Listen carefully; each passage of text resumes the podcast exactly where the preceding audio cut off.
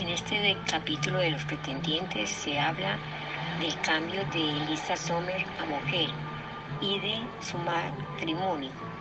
Resulta que a Elisa le gustaba mucho las labores de la cocina, pero a Mrs. Rose no le gustaba que ella estuviera en eso. Le decía que para eso estaban los empleados, que una mujer elegante y recatada no debía de oler ni a cebolla ni a pan.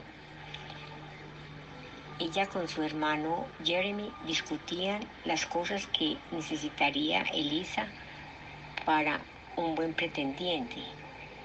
Ante todo sería el apellido y una buena dote.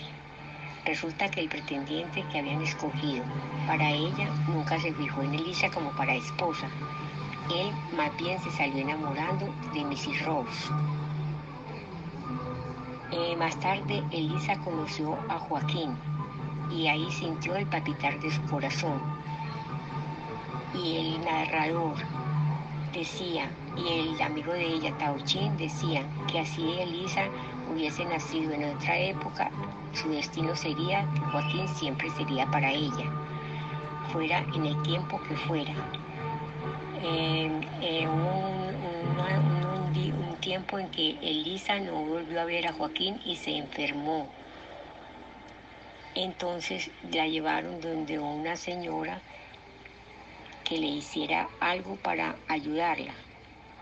La señora dijo que Elisa, lo que ella tenía, no lo podía hacer ella, que eso era cuestión de Elisa y que ella iba a sufrir mucho.